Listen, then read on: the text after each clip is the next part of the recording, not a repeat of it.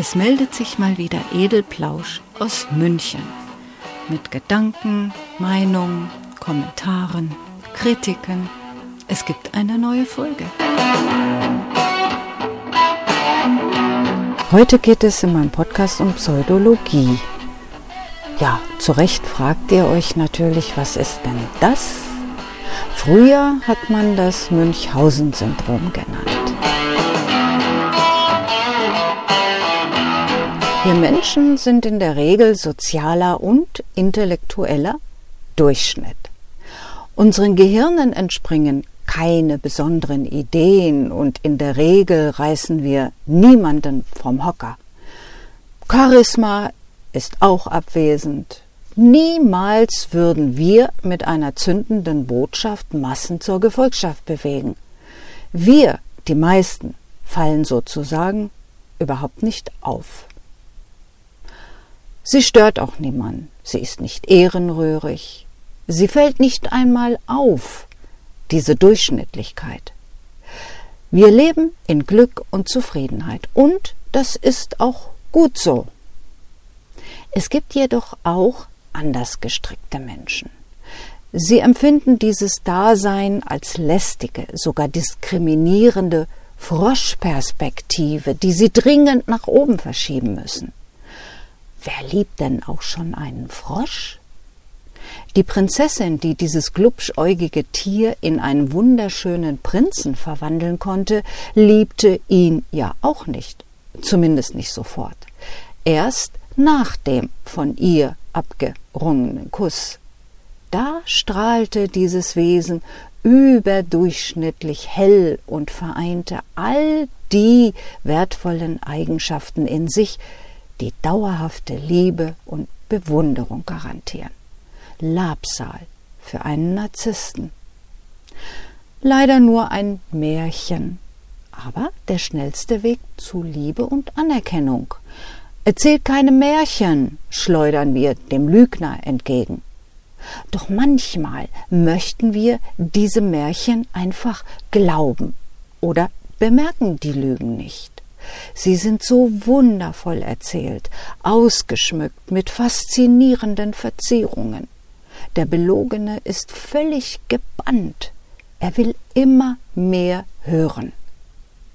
Lügen im Allgemeinen sind für das Funktionieren der zwischenmenschlichen Beziehung absolut notwendig. Komplimente zum Beispiel fußen nicht immer auf Tatsachen. Sie sind Schmeicheleien, die man aus empathischen Gründen oder auch aus Eigeninteresse ausspricht. Mit kleinen Lügen schützt man sich selbst oder auch andere. Man will Kränkungen vermeiden. Und nur so ist die Gemeinschaft sozialer Wesen auch stark und wehrhaft. Lügen im Besonderen gibt es natürlich auch. Wenn Menschen meinen, ihnen gebühre weit mehr Beachtung, Anerkennung und Lob, als sie gerade bekommen, dann greifen sie zu einem alten Trick. Münchhausen-Syndrom sagte man früher. Sie setzen Fantasie, sprachliche Begabung und ein schauspielerisches Talent ein, um andere von ihrer Bedeutung zu überzeugen. Mit Erfolg. Ihre Darstellung wird reichlich mit Bewunderung und Zuneigung belohnt. Pseudo eine Vorsilbe. Pseudo-Held, Pseudo-Wissenschaftler, Pseudo-Schriftsteller, Pseudo sonst was. Also nicht echt. Pseudologia Fantastica. Praktisch dasselbe wie Münchhausen-Syndrom. Krankhaftes, zwanghaftes Lügen. Der Begriff wurde von dem Schweizer Psychiater Anton Delbrück 1891 das erste Mal erwähnt. Eine unheilbare Krankheit, jedoch nicht tödlich. Naja, ähm, kommt drauf an, wen man wie lange belügt. Eine Frage. Warum soll eigentlich die besondere Begabung zur Fantasie geheilt werden müssen? Sie sinnvoll einzusetzen erscheint mir als bessere Alternative.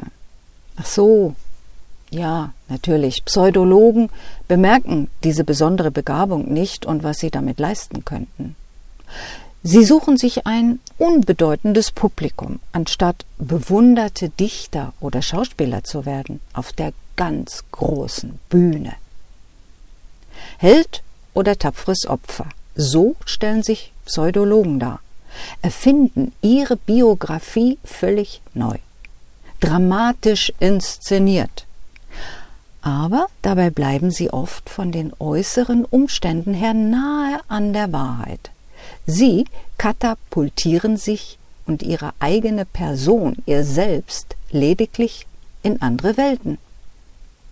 Dieses narzisstische Fantasieren und Lügen hält unserer Gesellschaft mit dem, was für sie bedeutsam ist, im Grunde einen Spiegel vor die Nase. Auffällig ist, Pseudologen präsentieren sich in hoch bewerteten Existenzen. Ein Postbote ist jahrelang nicht nur Arzt, nein, er leitet sogar eine psychiatrische Klinik als Chefarzt, ist forensischer Gutachter und fällt nicht auf, nicht einmal den Richtern. Dank seines guten Gedächtnisses floss die medizinische Nomenklatur nur so aus seinem Mund heraus. Er lernte die Fachbegriffe nicht nur einzeln auswendig, sondern ganze Begriffsketten und Sätze. Er hatte alles, also vorgefertigt, parat. Intellektuelles mit Fremdworten bestücktes Geschwafel paukte er genauso, um sicher auf dem akademischen Parkett zu sein. Also im Grunde wollte er nicht als Arzt arbeiten, also keine ärztliche Tätigkeit ausüben, sondern nur diesen akademischen Status haben, was Besonderes sein.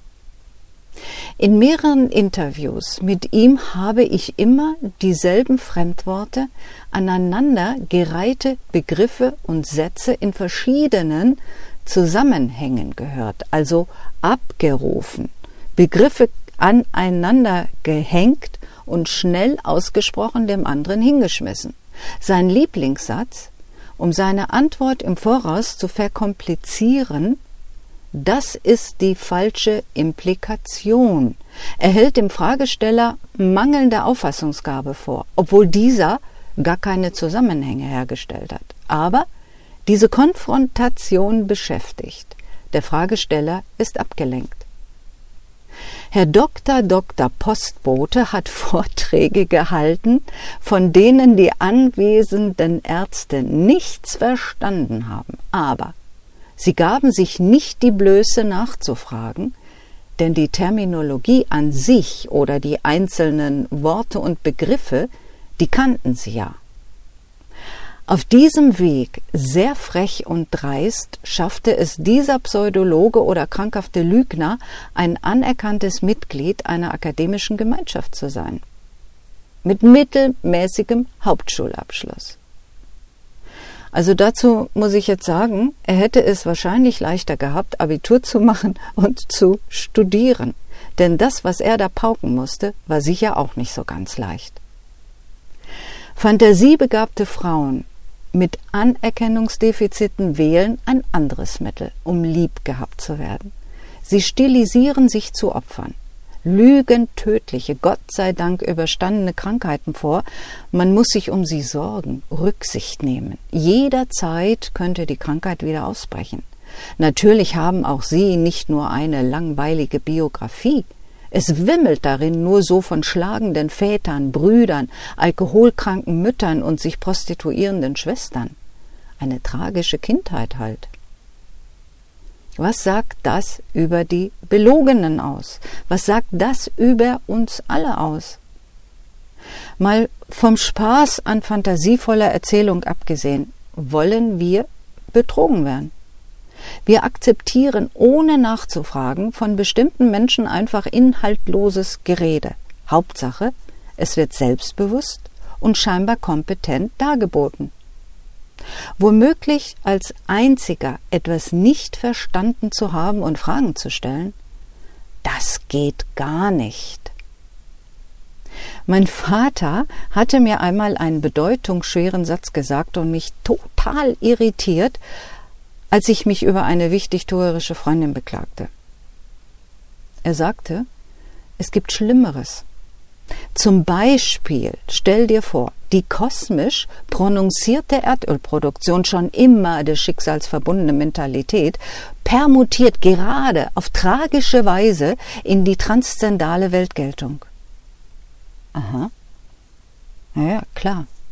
Es wird übel enden, dachte ich mir. Mein Vater grinste und meinte dazu, immer nachfragen bei Unverständlichem. Guter Tipp. Hätten die Psychiater gebraucht, denen der Chefarzt vorstand, oder die Richter, die nicht zugeben wollten, in den forensischen Gutachten nur böhmische Dörfer zu erkennen. Wie es zu dem vermeintlichen Notstand an Zuwendung kommt, um anderen fantastische Geschichten vorzulügen, ist eine andere Frage. Einfach da zu sein und zu sein, wie man ist, wird bei uns nicht anerkannt. Leistung zu erbringen oder aus einer Leistungsträger, Orden, Würden, Titelträgerfamilie zu stammen, das zählt.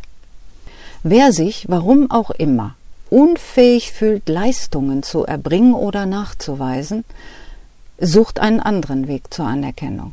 Entweder er spielt einen Leistungsträger oder er erfindet gute Gründe, nicht leistungsfähig zu sein. Zum Beispiel wegen seiner traurigen Erfahrungen im Leben, wegen Krankheit oder anderer grenzenlos ungerechter Benachteiligung und so weiter. Dadurch dass Leistung in unserer Gesellschaft so viel zählt, gehen uns wahrscheinlich einige großartige Künstler in der Schauspielerei, Dichtkunst und Geschichtenerzähler verloren. Ganz einfach, weil sie nicht wissen, dass sie Künstler sind und etwas leisten. Ach ja, ein paar Pseudologen haben sich allerdings auch in die Politik verirrt. Sie verwirren uns regelmäßig mit der politischen Nomenklatur und hoffen, wir glauben ihnen ihre Märchen. Sie sind doch so fantastisch und so schön. Das war's erst einmal, liebe Hörer. Vielen Dank für euer Interesse und fürs Zuhören. Bis zum nächsten Mal.